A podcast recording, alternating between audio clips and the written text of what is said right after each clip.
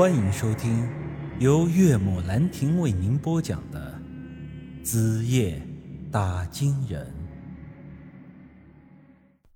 我顿时如遭当头棒喝，脑子一下子就清醒了。对，大山叔，你说的对，我还不能死，为了爹妈和三个姐姐，我还不能死。大山叔拍了拍我的肩。又叹了口气，说道：“小子，人这辈子出生和死亡是没办法选择的。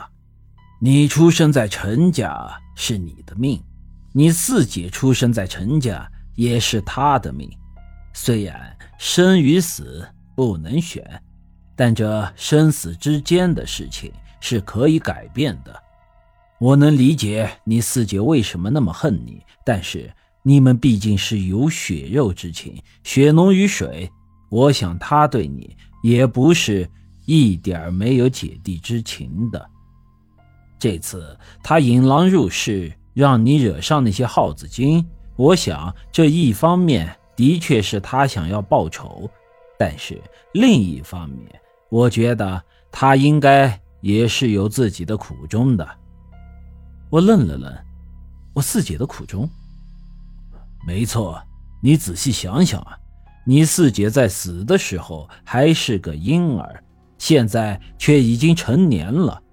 正常情况，人死之后便会入轮回投胎，即便是逗留人间，他魂魄的状态也会是停留在死亡的那一刻。也就是说，他现在即便是鬼，那也应该是个婴儿。而且你父母抛弃他的时候，他根本就还不记事儿，怎么会对你陈家人产生怨恨呢？我仔细想了想，这的确是个问题。一个婴儿，你就算是亲手掐死他，他也根本不知道，怎么会记仇呢？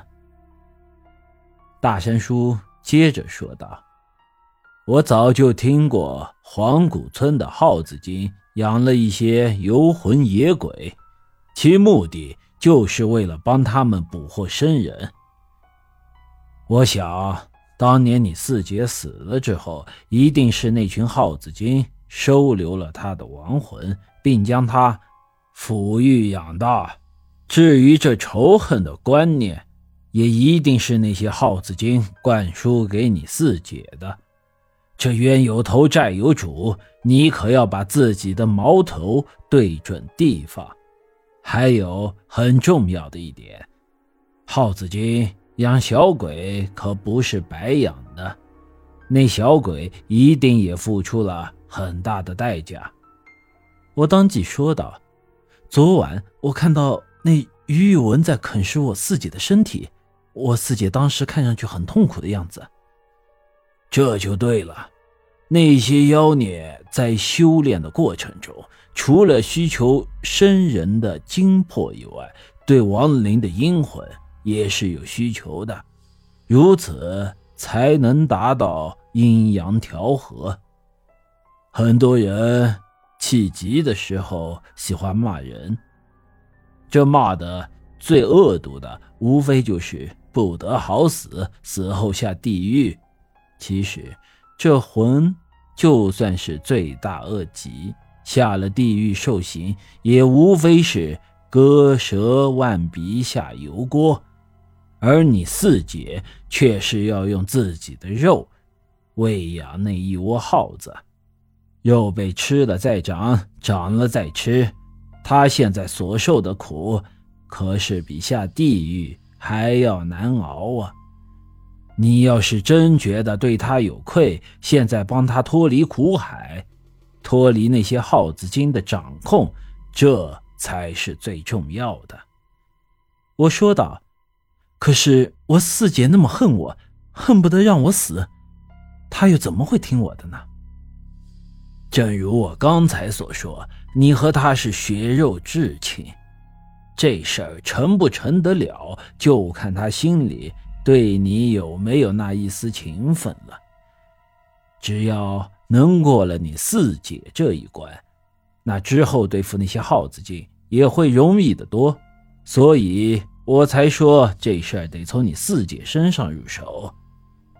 我点了点头，说道：“大山叔，还是那句话，一切听你安排。”很好，那咱们这第一步就先稳着点走，也不动武，先打一手感情牌。感情牌，这要怎么打？大山叔走进里屋，提出了个破旧的布袋子，打开一看，里面装着一些糖果。我愣了愣，抓起了一颗，仔细一看，大白兔，这不就是你小时候经常给我吃的那个糖吗？没错，这糖就是大白兔的盗版。大白兔这东西比正牌的要便宜很多，是我小时候吃的最多的糖了。由于小时候吃习惯了这个味道，以至于长大之后有钱买正版的大白兔反而吃不习惯了。